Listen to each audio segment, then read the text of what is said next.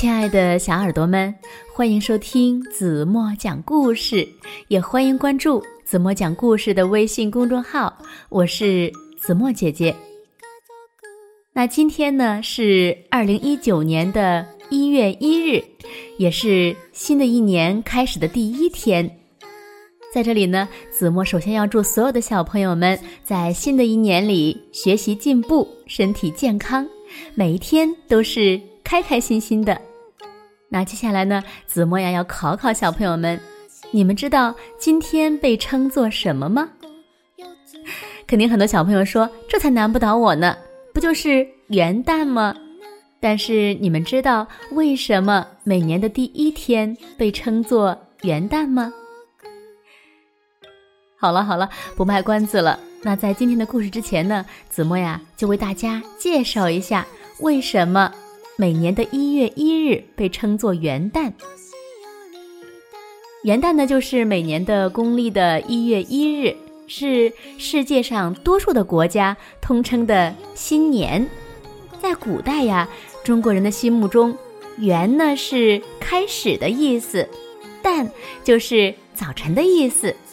据史料记载呀，作为一个很重要的节日，在中国历史上。元旦有许多称谓，如元日、元正、元辰、开年、元春、上日、华岁等。但是呢，在诸多的称谓中呢，还是以称元旦最普遍，时间最长久。元旦的“元”指的是开始，是第一的意思。凡数呢，之始称为元。旦呢是一个象形字，上面的日代表太阳，下面的一呢代表地平线。旦呢就是太阳从地平线上冉冉升起，象征呀一天的开始。人们把元和旦两个字结合起来，就引申为新年开始的第一天。由于世界各国所处的经度不同，时间也不同，因此呢，元旦的日期也是不相同的。那小朋友们，你们记住了吗？那在这个幸福而美好的日子，我相信呀，很多小朋友们今天都和自己的家人一起出游，或者是全家人团聚在一起，欢欢喜喜过元旦了。那有一只小猪呢，它。也想过元旦，小猪的元旦是怎么过的呢？让我们一起来走进今天的故事。故事的名字就叫做《小猪过元旦》，我们一起来听吧。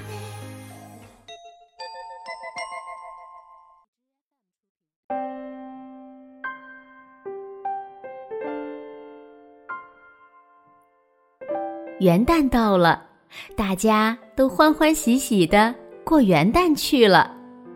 小猪也想过元旦，他先找到小鸭子说：“小鸭子，小鸭子，我想开个元旦晚会，把所有的小动物们都请来参加。”小鸭子高兴地说：“嘎，嘎。”开元旦晚会怎么能少了天鹅呢？它跳的舞是世界上最华丽的，而且它深受小动物们的欢迎。嗯，请天鹅，嗯，就交给我吧。小猪说：“嗯，天鹅跳舞，那谁来唱歌呢？”小鸭子说：“嘎，唱歌。”那不如我们去问问小鸡怎么样啊？两个好朋友找到小鸡说：“小鸡，小鸡，我和小鸭子要开元旦晚会，小鸭子请了天鹅跳舞，可是没人唱歌，怎么办呢？”小鸡高兴地说：“开元旦晚会。”怎么能少了鸟儿的歌声呢？我和鸟儿是最好的朋友，就让我去请鸟儿唱歌吧。小猪高兴地说：“嗯，有人跳舞了，有人唱歌了，那谁会煮好吃的给大家吃呢？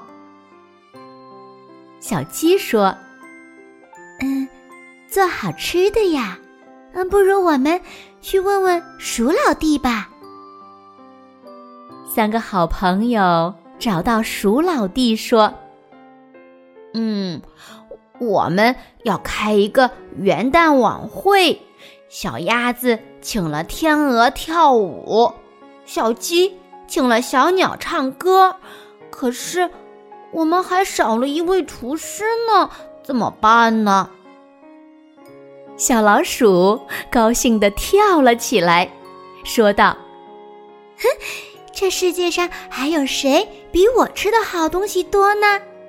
面包。”果汁、蔬菜，呵 呵难不倒我，就让我来做你们的厨师吧。三个好朋友高兴地说：“呃 太好了，太好了，我们可以开元旦晚会了。”大象、河马、长颈鹿、猴子、松鼠、小狗熊、小猪、小鸭、小老鼠。大家开开心心的过元旦。好了，亲爱的小耳朵们，今天的故事呀，怎么就为大家讲到这里了？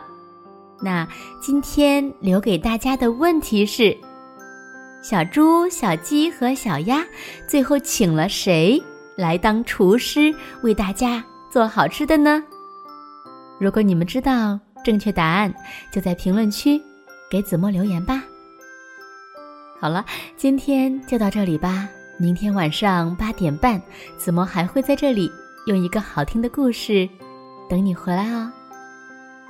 如果你喜欢听子墨讲故事，不要忘了在文末点个好看哦。据说点了好看的小朋友，在二零一九年都会越来越好看呢。当然了，别忘了点广告。转发朋友圈。好啦，今天就到这里，轻轻的闭上眼睛，睡觉了，晚安，做个美美的梦吧。